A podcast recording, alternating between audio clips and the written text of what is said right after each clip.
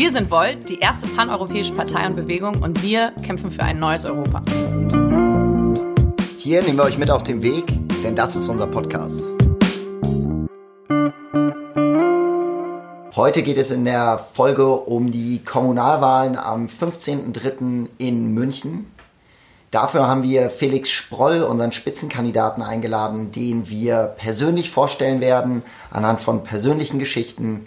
Danach wird es darum gehen, wie Felix sich die Zukunft von München vorstellt, was unser Wahlprogramm in München genau beinhaltet und warum lokales Handeln für eine europäische Idee so wichtig ist und was man noch vor den Wahlen tun kann, um dafür zu sorgen, dass Europa wirklich laut gehört wird.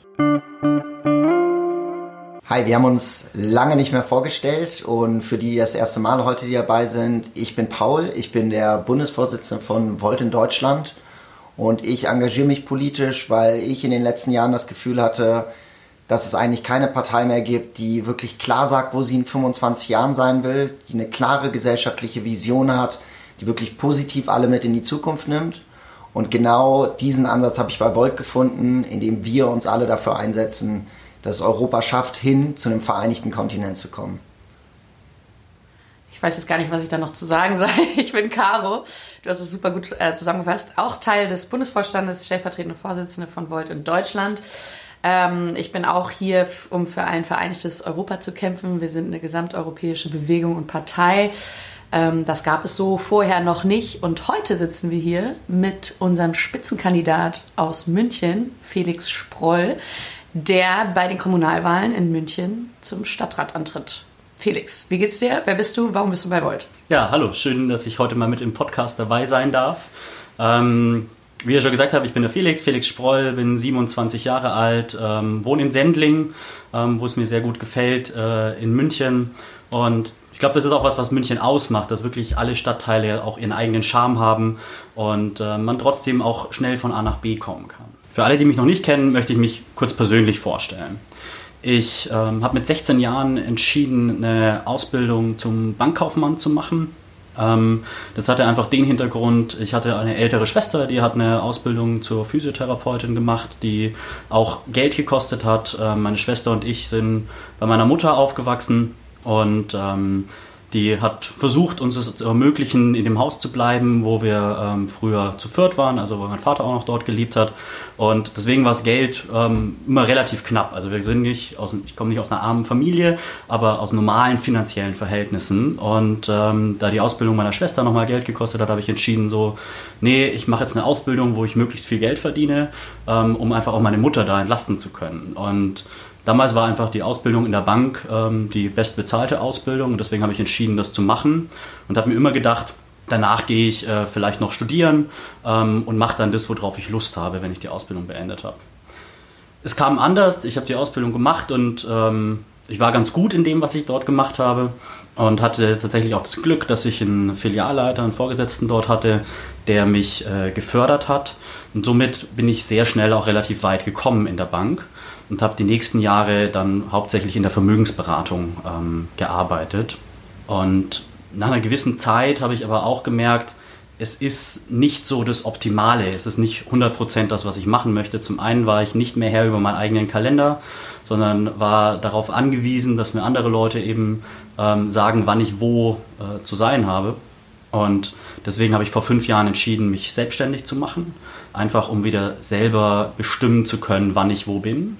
Und das hat mir auch ermöglicht, meine Zeit deutlich besser aufzuteilen zwischen meinen politischen Aktivitäten und meinem Job, weil man da einfach nochmal flexibler ist. Ein zweiter wichtiger Grund für mich, mich selbstständig zu machen, war, dass jetzt meine Kunden und ich gemeinsam entscheiden, was wirklich das Beste für sie, für ihre Familie ist, ähm, was das Beste für sie in finanziellen Belangen ist, was sie tun sollten. Und ich keinen Chef habe, der mir da irgendwie noch reinreden möchte, was gut für meine Kunden wäre, die er gar nicht selber kennt. Sprich, dir ging es viel darum, mit Menschen eine enge Bindung auch aufzubauen, die Menschen wirklich kennenzulernen und dann wirklich mit Menschen auch zusammen herauszufinden, was in finanziellen Belangen das, das Beste für sie ist am Ende. Absolut. Und das ist auch das total Spannende an meinem Job heute. Ja. In der Bank hat man eigentlich immer themenspezifische Berater, die sich da sehr auf ein Thema fokussieren, in dem sie speziell ausgebildet sind. Das, was ich heute mache, ist, dass ich Menschen in allen finanziellen Fragestellungen berate. Und damit kriegt man natürlich auch alle Lebenssituationen mit. Ich ähm, habe jedes Jahr Menschen, die heiraten, die Kinder kriegen, sehr freudige Ereignisse, die ich mit begleiten darf und wo ich unterstützen kann. Aber natürlich habe ich auch ähm, regelmäßig Fälle, wo Personen versterben, ähm, wo es Scheidungen gibt, wo vielleicht ein Haus verkauft werden muss, was finanziell nicht mehr funktioniert. Und da lernt man sehr, sehr viel. Und ähm, obwohl ich noch sehr jung bin, mit 27, habe ich damit natürlich schon viele Dinge erfahren und irgendwie ähm, mit begleiten dürfen, was, glaube ich, für Menschen in meinem Alter normalerweise recht ungewöhnlich ist. So, und jetzt willst du ja aber politisch aktiv werden. Was ist denn deine politische Motivation? Was, was, was motiviert dich da? Ich bin eigentlich schon, man kann fast sagen, immer ein politisch interessierter Mensch. Ähm, das hat mit 14 angefangen. Ähm, da hat mir ein Freund gesagt, dass es ähm, eine Demonstration gibt von Nazis. Da war ich erstmal total schockiert, weil ich dachte, Nazis gibt es eigentlich gar nicht mehr. Das ist irgendwie schon 70 Jahre her. ich musste dann lernen, doch, äh, die gibt es leider immer noch und habe mich dann in den nächsten Jahren sehr aktiv auch beteiligt, gegen Demonstrationen äh, mitzuveranstalten, auf gegen Veranstaltungen zu gehen. Wenn Warum war es dir da so wichtig, gegen Demonstrationen zu veranstalten? Ich wollte einfach nicht, dass ähm, Rechtsextremisten, dass Faschisten widerspruchslos demonstrieren können und ihre Propaganda verbreiten, die einfach total menschenverachtend war. Ja? Ich konnte das auch überhaupt nicht verstehen. Ähm, man muss vielleicht dazu wissen, ähm, mein bester Freund eigentlich ab der Grundschulzeit. Ähm, dem seine Mutter ist lesbisch. Das heißt, es war für mich von frühester Kindheit an total normal, auch dass eine Frau mit einer Frau zusammen ist. Und ähm, wir hatten äh, Leute aus verschiedensten Ländern, die irgendwie mit uns befreundet waren. Und irgendwie zu sehen, dass es da Leute gibt, die was gegen jemand haben wegen seiner sexuellen Orientierung, die was gegen jemand haben wegen seiner Herkunft oder seiner Religion, fand ich total absurd und ich hatte einfach die tiefe Überzeugung so, da muss man was dagegen machen. Das kann man nicht so stehen lassen. Also dir war es immer wichtig, laut zu sein in dem Moment, wo am Ende Menschen menschenverachtende Dinge wirklich auf der Straße fordern. Ich denke, das ist eine ganz, ganz wichtige Sache.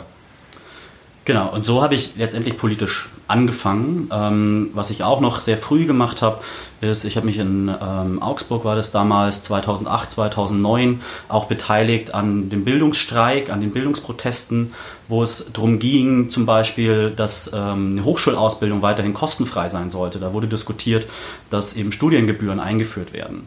Ich selber habe nie studiert, weiß nicht, ob ich das jemals in meinem Leben noch machen werde, aber es war mir trotzdem wichtig, mich für freie Bildung einzusetzen, weil ich einfach weiß, dass es äh, viele Menschen gibt, die, wenn wir hohe Studiengebühren hätten, wie es teilweise in anderen Ländern dieser Welt ist, einfach nicht die Möglichkeit hätten, eine so gute Ausbildung zu genießen. Und eine Ausbildung ist einfach die Basis für ganz, ganz vieles äh, in unserer Welt. Und ich muss sagen, ich habe wirklich Glück gehabt, ohne, mein, ohne ein Studium so weit zu kommen, ähm, dahin zu kommen, wo ich heute bin. Jetzt hast du dich ja am Ende dafür entschieden, bei Volt politisch aktiv zu werden. Warum bei Volt und warum nicht bei anderen Parteien? Ja. Also nach dieser frühen Phase, äh, in der ich mich politisch engagiert habe, muss ich auch zugeben, es ist zwischendurch weniger geworden. Gerade als ich auch im Job einfach ähm, weitergekommen bin, als der Job einfach immer mehr ähm, Zeit in meinem Leben eingenommen hat. Ähm, das war so lange so bis zum 23. Juni 2016. Brexit. Brexit. Ja. es, es, war passiert und ich konnte es überhaupt nicht fassen. Ich bin in der Nacht noch dran gesessen und habe mir gedacht, okay, ich muss jetzt rausfinden, wie kann ich was für Europa tun? Ja, was, was kann ich machen, äh, um Europa zusammenzuhalten, was, was für mich mehr oder weniger bis dahin eigentlich selbstverständlich auch war, ja? dass ich frei reisen kann, dass ich Freunde in verschiedenen Ländern habe. Wir waren einfach eine Gemeinschaft und ich habe auch nicht gesehen, dass das irgendwie mal anders sein könnte. Ich habe mal kurz eine Zwischenfrage. Jetzt ist der eigentliche Brexit, also der eigentliche Ausstieg ja noch nicht mal eine Woche her. Wie geht's dir jetzt? Hat sich irgendwie, hat sich irgendwas verändert? Hat sich normalisiert oder ist der Schock immer noch der gleiche? Ja, es hat sich schon verändert. Also im ersten Moment habe ich war ich geschockt ja, und habe gesehen, welche Nachteile es hat, ähm, welche Gefahren es auch birgt für, für unseren Kontinent. Inzwischen, das habe ich immer noch und es tut mir auch wahnsinnig leid für meine Freunde in, in UK und vor allem auch für die Menschen in Schottland und Nordirland, die ähm, nicht für den Austritt Großbritanniens gestimmt haben, sondern es war ja letztendlich England und Wales, die ähm, raus wollten aus der EU. Gleichzeitig sehe ich inzwischen aber auch die Chancen, die der Brexit bietet. Wir dürfen nicht vergessen, dass viele Projekte, die wir in der Europäischen Union angestoßen haben, die wir vorantreiben wollten, auch deswegen nicht zustande kamen, weil sie mit Großbritannien, mit UK einfach nicht zu machen waren. Und ich glaube, es ist wichtig, dass jetzt, wo Großbritannien ausgetreten ist, wir das akzeptieren, die Situation erstmal, und wirklich schauen, dass wir jetzt mit Europa den nächsten großen Schritt gehen und die Dinge umsetzen, ähm, die vielleicht Großbritannien blockiert hätte. Okay, Brexit ist passiert. Jetzt ist es noch nicht mal eine Woche her und der eigentliche Brexit ist wirklich passiert. Zwischen damals und heute, wie bist du zu Volt gekommen? Nachdem damals dann entschieden worden ist, eben von der Bevölkerung in England und Wales, weil Schottland und Nordirland haben sich ja tatsächlich anders entschieden, die Europäische Union zu verlassen, ähm, habe ich eben versucht zu schauen, wie ich mich engagieren kann. Da habe ich gar nicht so viel gefunden. Natürlich gab es die Europa-Union, wo ich aber gesehen habe, dass viele Leute dort einfach auch parteipolitisch unterwegs sind und da auch teilweise ähm, das ist einfach auch schon eine sehr alte, starre Organisation. Das hat irgendwie nicht so richtig zu mir gepasst. Und deswegen habe ich erstmal angefangen, sehr viel über Europa zu lesen. Ich habe mir sehr viele Bücher gekauft, ähm, um mich einfach schlau zu machen. Ich bin durch ganz Deutschland auf Veranstaltungen gefahren, die Europa zum Thema hatten, wo es darum ging, okay, was ist die Zukunft der Europäischen Union? Und auf einer dieser Veranstaltungen hat mir jemand von Pulse of Europe erzählt. Die waren gerade in Frankfurt gegründet worden und ich fand die Idee super. Ja. Ich meine, wir sprechen über eine Zeit, in der äh, die Pegida-Demonstrationen regelmäßig stattgefunden haben. Wir sprechen über eine Zeit, wo der Front National, wie er damals noch hieß, in Frankreich ähm, immer mehr Lärm gemacht hat. Und Pulse of Europe hat einfach entschieden, okay, wir wollen den Populisten, wir wollen den Rechtsextremisten nicht die Straße überlassen. Wir wollen ein Zeichen für Europa setzen. Wir wollen den Politikern und Politikerinnen zeigen, hey, es gibt hier auch eine große Menge an Menschen äh, in Europa, die Europa toll finden. Lasst euch nicht von den Rechtspopulisten beeinflussen, vor euch hertreiben. Hört auch auf uns. Und deswegen war ich auch von Anfang an ähm, bei Pulse of Europe eigentlich mit dabei tatsächlich, als es zum ersten Mal in München stattgefunden hat, war ich gerade privat in Amsterdam, wo es aber auch ein Pulse of Europe gab, da war ich mit dabei. Das waren in Amsterdam damals 14 Leute. Ähm, also es hat sehr überschaubar angefangen. Ähm, beim zweiten Pulse of Europe war ich dann in München auch vor Ort, da waren ungefähr 300 Leute und das war eine tolle Zeit, auch wie es sich entwickelt hat. Ich erinnere mich daran, wie ich direkt vor der Frankreich-Wahl auf dem Max-Josef-Platz ähm, eine Rede vor 4000 Menschen ähm, halten konnte, die einfach da waren, um ein Zeichen für Europa zu setzen. Und das war eine ganz tolle Stimmung, eine ganz tolle Zeit. Ähm, was mich aber dann irgendwann gestört hat, ist, Pulse of Europe hat damals keine politischen Forderungen gehabt. Und das haben sie auch heute nicht. Ja? Es geht ihnen darum, eben eine gute Stimmung für Europa zu machen, Flagge zu zeigen für Europa. Aber ich habe mir gedacht, das reicht nicht. Ja? Man muss auch politische Forderungen stellen. Und deswegen ähm, bin ich dann über jemanden, den ich dort kennengelernt habe, zu einer NGO gekommen, die sich für einen föderalen europäischen Staat einsetzt. Und das war eigentlich auch so das erste Mal, dass ich mit ähm, anderen Menschen aus Europa gemeinsam Politik gemacht habe. Und das erste Mal in meinem Leben, dass ich auch wirklich systematisch Freundschaften und Bekanntschaften in andere europäische Länder geschlossen habe. Ich bin davor gerne viel gereist und da mich Politik interessiert hat, habe ich mich auch mit Leuten über Politik unterhalten. Ähm, aber dadurch, dass ich nie im Ausland gelebt oder studiert habe, ähm, hatte ich eigentlich keine Freundschaften in andere Länder. Und das hat sich dann aber verändert. Und dadurch ist Europa auch nochmal emotionaler geworden. Ja, was, was ich logisch und ähm, vom Kopf her immer für eine gute Sache gehalten habe und was, was etwas war, wo ich gesagt habe, dafür muss man sich einsetzen und kämpfen, ist da auch zu einer Herzensangelegenheit geworden. Einfach weil ich gesagt habe, ja, hey, das sind meine Freunde, wie hier in Europa. Da gibt es gar nicht so die großen Unterschiede zwischen den unterschiedlichen Ländern. Wir sind alle gleich. So, und ähm, wir können uns miteinander unterhalten, wir haben die gleichen Sorgen und wir haben die gleichen Hoffnungen. Und das war sehr ähm, inspirierend. Und da habe ich jemanden kennengelernt, ähm, auch den Thiago aus Lissabon. Das ist heute übrigens Country-Lied von Volt Portugal. Und ähm, der hat mir im März 2018 das erste Mal von Volt erzählt. Und ich dachte mir, okay, das klingt ziemlich cool. Und der hat dann dafür gesorgt, mich einzuladen auf die General Assembly, also eine Art europäischen Parteitag von Volt nach Paris, wo über die Mapping of Policies abgestimmt werden sollte, unser europäisches Grundsatzprogramm. Ähm, ja, und in Paris habe ich auch dich, Paul, zum ersten Mal äh, kennengelernt. genau, und als ich gesehen habe, was in dieser Mapping of Policies drinsteht, dachte ich einfach so, okay, das passt perfekt. Ja. Ich habe mir in meinem Leben schon öfter gedacht, äh, ob ich nicht einer politischen Partei beitreten soll, weil man dann eben auch die Möglichkeit hat, was zu verändern, wenn man in den Parlamenten ist. Aber ich habe nie eine Partei gefunden, wo alles passt. Und ich habe in Paris gesagt, wenn jetzt die äh, Mitglieder von Volt Europa hier die Mapping of Policies so annehmen, dann trete ich zum ersten Mal in meinem Leben einer politischen Partei bei. Und das habe ich dann auch gemacht. Ja, geniale Story of Self, wie wir bei uns mal so schön sagen. Du bist, ähm, dann ging es für dich, glaube ich, auch relativ schnell. Du warst Europawahlkandidat äh, mit mir gemeinsam und jetzt bist du Spitzenkandidat bei den Sta äh, Kommunalwahlen in München. Warum braucht es Volt auf kommunaler Ebene? Warum braucht es so eine europäische Stimme auf kommunaler Ebene? Und ähm, wie sorgen wir da wirklich für gesamteuropäische Veränderung? Also das ist was, was für uns bei Volt auch von Anfang an eigentlich klar war und auch für mich persönlich, dass wir zu Wahlen auf allen Ebenen antreten möchten. Denn nur so schafft man es wirklich auch eine Legitimität zu kriegen. Und ähm, gerade in der Kommunalpolitik, ja, Europa ist ja nicht nur in Brüssel, Europa ist auch hier bei uns vor Ort in München. Und wir alle entscheiden auch mit darüber, in, wie unser Kontinent aussehen soll, in dem wir leben.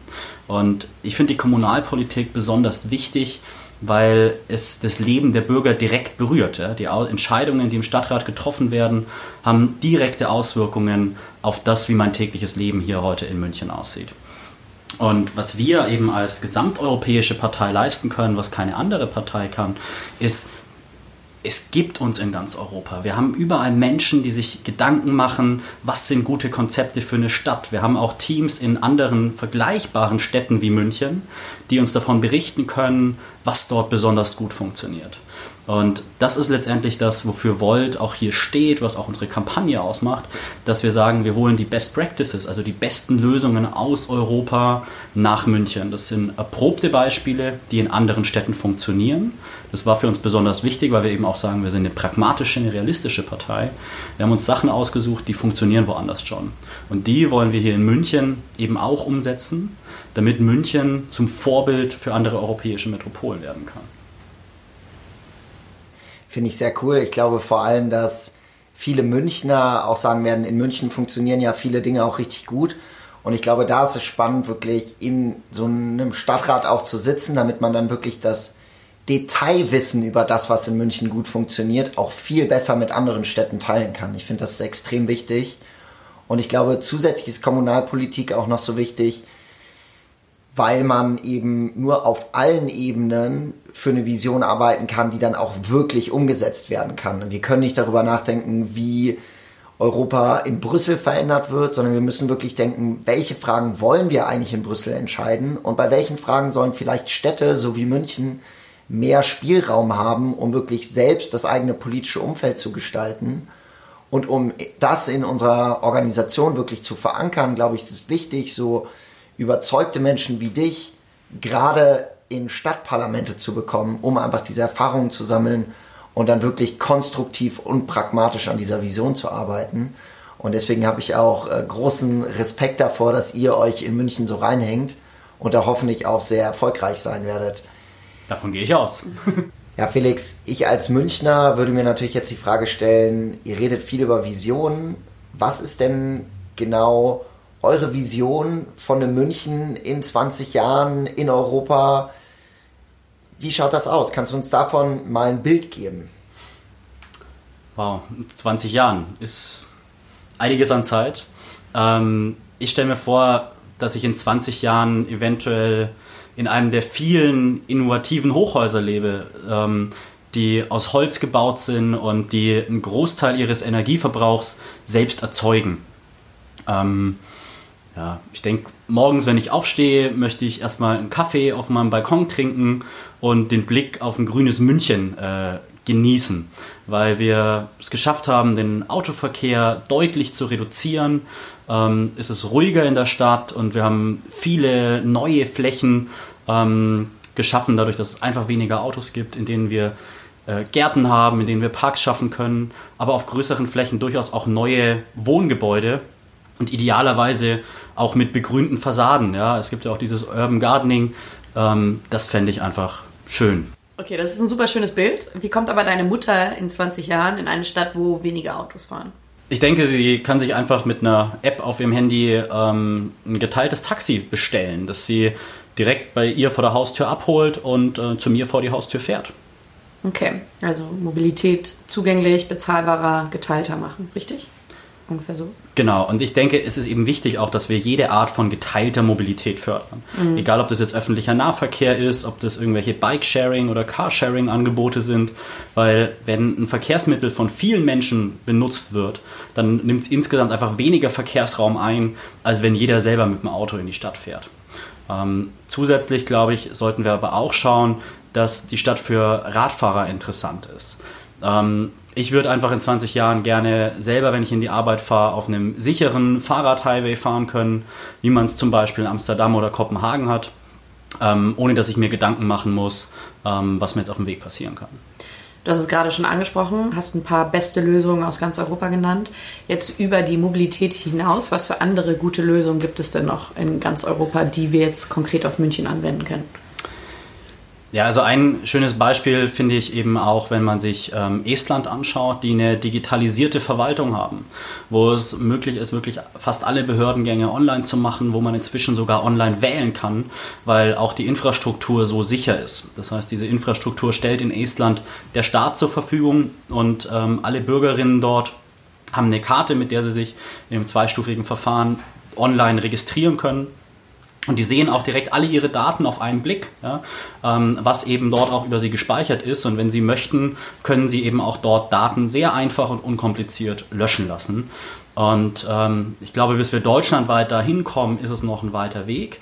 Aber München kann hier auch eine Vorreiter und kann und soll hier auch eine Vorreiterrolle übernehmen, indem wir mal unsere Stadtverwaltung digitalisieren und es den Menschen ersparen, dass sie wegen jeder Kleinigkeit zum KVR rennen müssen ähm, wo man inzwischen zwar keine Nummer mehr ziehen muss, sondern man kann online Termin vereinbaren für in ewigen Zeiten. Wow, was ein ähm, Fortschritt. und äh, das System stürzt auch mal ab ganz gerne und äh, dann sind alle Termine weg und ähm, das muss und das kann einfach besser werden. Eine Stadt wie München sollte hier Vorbild sein. Ähm, allerdings ist uns auch wichtig, dass dieses digitale Angebot in der Verwaltung immer ein zusätzliches ist die Menschen, die selber noch persönlich einfach ins KVR, ins Kreisverwaltungsreferat gehen möchten, um das vor Ort zu erledigen, sollten weiterhin die Möglichkeit haben. Ähm, okay, über Estland hinaus und äh, die digitalisierte Verwaltung. Was wünschst du dir noch für München? Was ist dir jetzt in diesem Wahlkampf und für die nächste Legislaturperiode besonders wichtig? Ja, ich denke, ein ganz wichtiges Thema ist das Thema Wohnen. Deswegen haben wir auch damit plakatiert. Auf unseren Plakaten steht, in Würde gewohnt wird in Wien. Ähm, da zeigt sich schon unser Best Practice Beispiel ist Wien. Und Wien hat vor ungefähr 90 Jahren angefangen, eine ganz neue, moderne Wohnungspolitik zu machen, einfach weil extrem viele Menschen nach Wien gezogen sind und sie einfach ein Problem hatten mit zu wenig Wohnungen und zu hohen Mietpreisen. Ähm, und was ähnliches sehen wir gerade in München, aber was ganz interessant ist, ähm, hätte ich auch mal eine Frage. Hast du irgendeine Idee, wie viele Menschen in München so Anfang der 70er Jahre gewohnt haben? Boah, ich denke mal weniger als heute. Ich würde so schätzen, so knapp eine Million oder 900.000 oder so. Das denken die meisten eigentlich, aber tatsächlich haben 1972 1,3 Millionen Menschen, sogar ein bisschen mehr, fast 1,35 Millionen Menschen in München gewohnt. Und das ist dieselbe Zahl, wie München 2007 an Einwohnern hatte. Okay. Das heißt, da ist über 30 Jahre lang ähm, eigentlich bevölkerungsentwicklungstechnisch nichts passiert. Ja. Ja. Diese Steigerung, die wir jetzt sehen, heute leben in München knapp 1,5 Millionen Menschen. Das heißt, diese Steigerung ist komplett von 2007 bis jetzt passiert, innerhalb von zwölf Jahren, also ein sehr, sehr kurzer Zeitraum. Und das Problem ist, dass wir in der Zeit einfach keinen neuen Wohnraum geschaffen haben. Und dadurch sind die Mieten so massiv gestiegen, wie es jetzt ist. Und damit haben wir die Situation, was ich ganz schockierend finde, beispielsweise in München hat jetzt im ISA-Klinikum, das ist da in der Sonnenstraße beim Sendlinger Tor, ähm, eine Abteilung schließen müssen, weil sie nicht mehr genug Pflegepersonal gefunden haben. Hm. Und für mich ist das total nachvollziehbar, weil Pflegepersonal wird überall händeringend gesucht. Ja? Und die gehen halt lieber nach Großhadern oder vielleicht ins Klinikum nach Augsburg, weil dort werden auch Pflegekräfte gesucht, aber da können sie sich in der Nähe auch noch die Miete leisten. Und ich glaube, es ist ein wichtiges Thema, dass wir einfach in unserer Stadt bezahlbare Wohnungen ähm, für jeden haben, unabhängig davon, was der, was der Job ist. Und was macht da Wien besser als München? Also Wien hat eben angefangen, sehr viel öffentlichen Wohnraum zu schaffen, der in öffentlicher Hand ist. Und ähm, wenn man dort unterhalb eines gewissen Durchschnittseinkommens liegt, hat man eben einen Anspruch auf eine dieser Wohnungen. Und das ist tatsächlich relativ hoch. Ja? Also es ist nicht so in Deutschland mit Sozialwohnungen, dass es einem wirklich schon schlecht gehen muss, dass man Anspruch auf eine Sozialwohnung hat, sondern dort können wirklich sehr viele Menschen von diesem Recht Gebrauch machen, in einer städtischen Wohnung ähm, zu leben. Und ähm, das ist einfach schön und ich glaube, München muss hier einfach dafür sorgen, auch, dass wir mehr Wohnraum schaffen, dass wir auch innovativ Wohnraum schaffen. Da stehen auch viele Beispiele in unserem Kommunalwahlprogramm, wie wir das machen wollen. Ich habe in unserer Vision schon angesprochen, dass man Häuser aus Holz bauen kann. Ein Baustoff, der jahrelang ähm, erstmal CO2 aus der Atmosphäre entnimmt, ja, ähm, bevor man dann Wohngebäude daraus errichtet. Ganz anders als bei konventionellen Baustoffen, bei deren Produktion einfach sehr viel CO2 auch entsteht. Okay.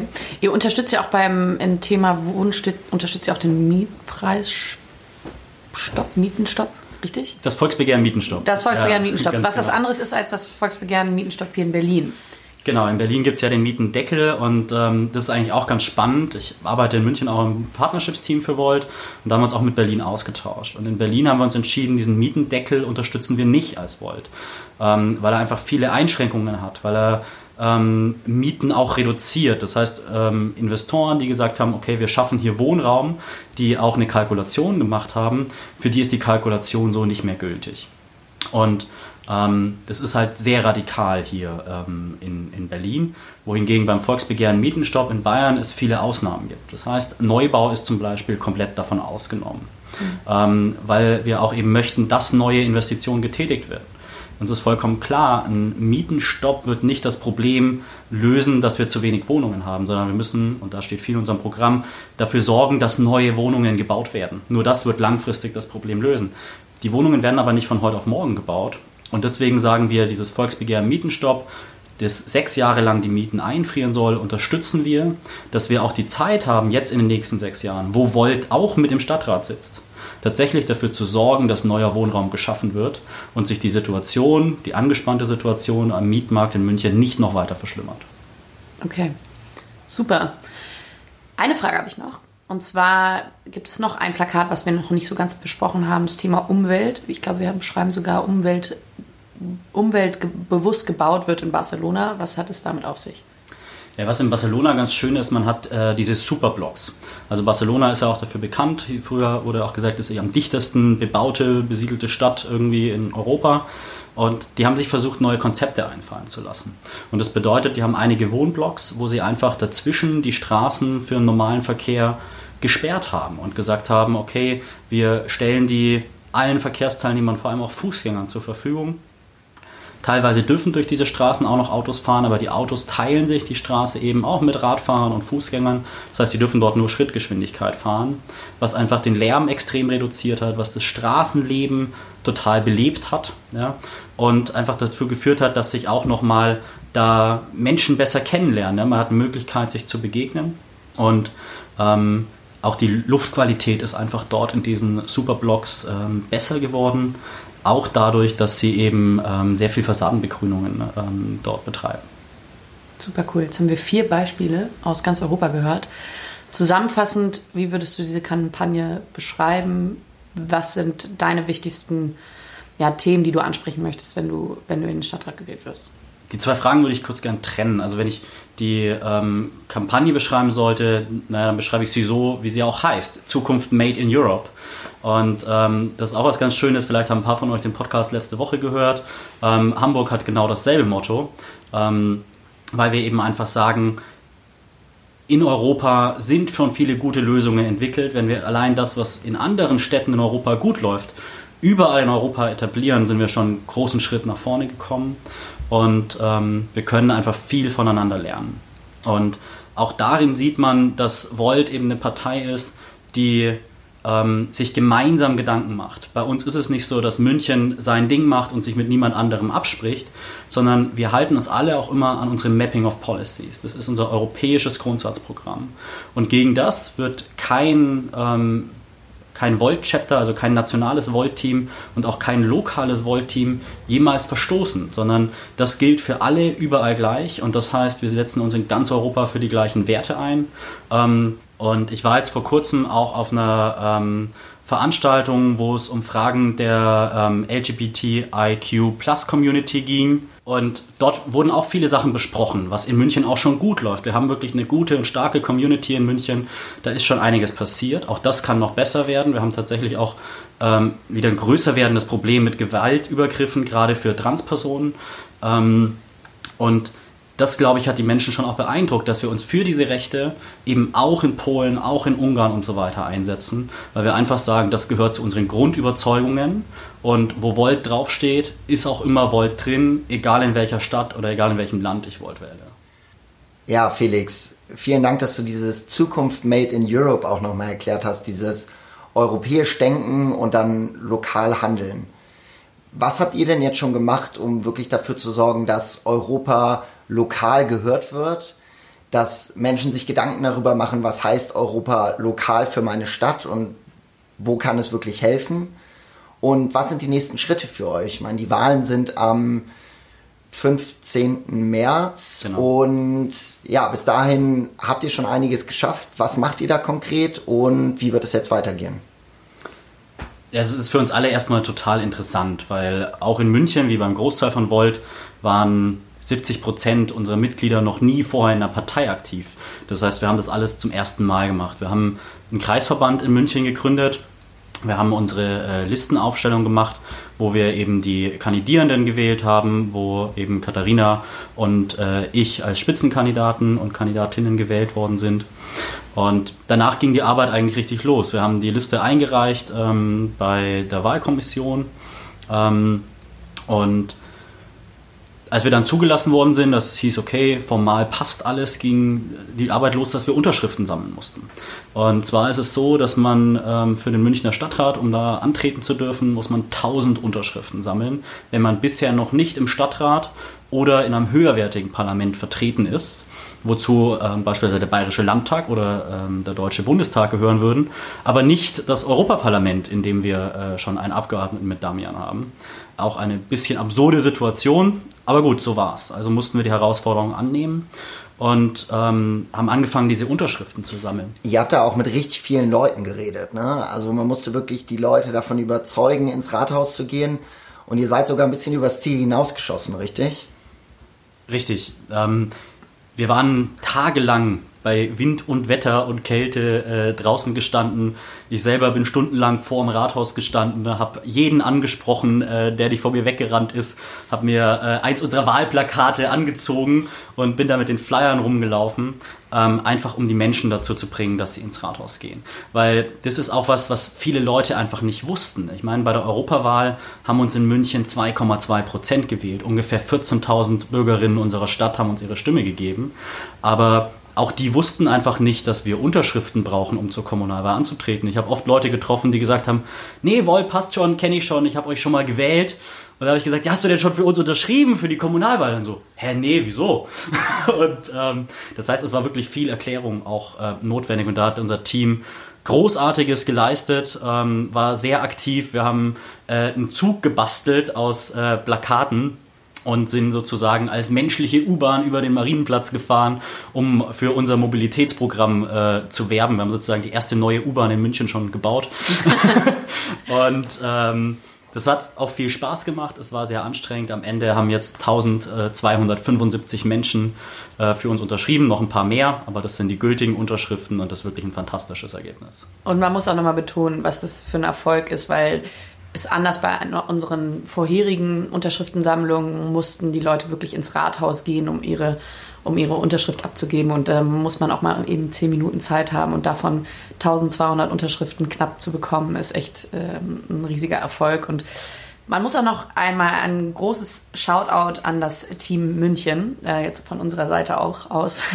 Das Münchner Team ist, glaube ich, einer unserer ja, enthusiastischen Teams und hatte auch Du hattest es gerade schon genannt, 2,2 Prozent bei der Europawahl und insgesamt in bestimmten Bezirken in München das beste Wahlergebnis bei der Europawahl. Also ähm, München ist Volt pur und wir hoffen, dass das auch so bleibt bei der jetzigen Stadtratswahl.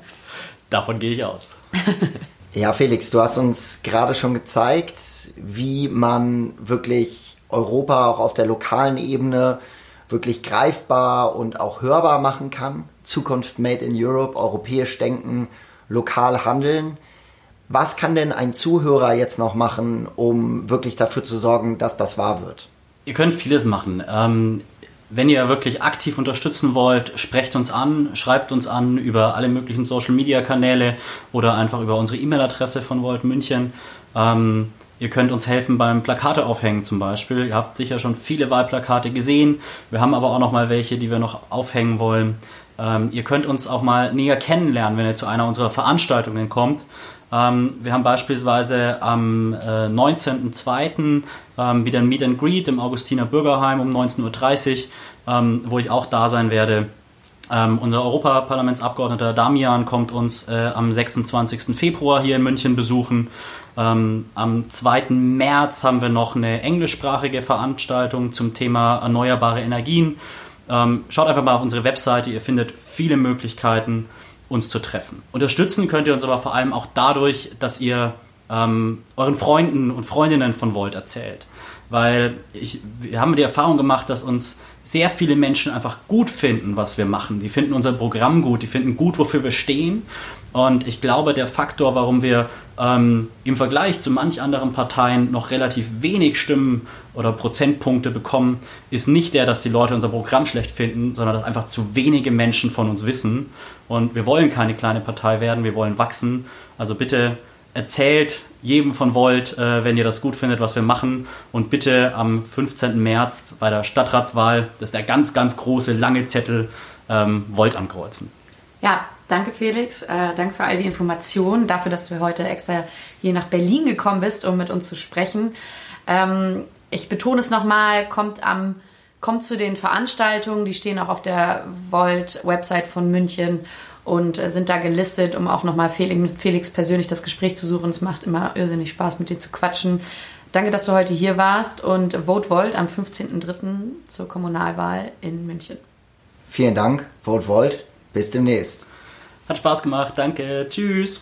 Ja, nächste Woche kriegen wir noch ein kleines Update aus Hamburg. Da sind nämlich gerade auch Bürgerschaftswahlen am 23. Februar. Da hören wir nochmal von unseren Spitzenkandidaten aus Hamburg. Und unter anderem sprechen wir über die aktuellen politischen Geschehnisse.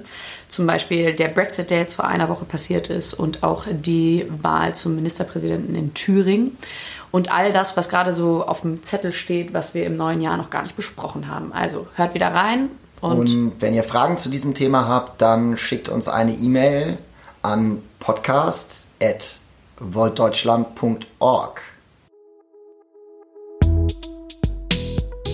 Vielen Dank fürs Zuhören. Vielen Dank an alle, die uns geholfen haben. Schickt uns Feedback über Social Media oder stellt uns Fragen direkt unter podcast.voltdeutschland.org. Wir freuen uns auf euch. Bis zum nächsten Mal. Ciao, ciao.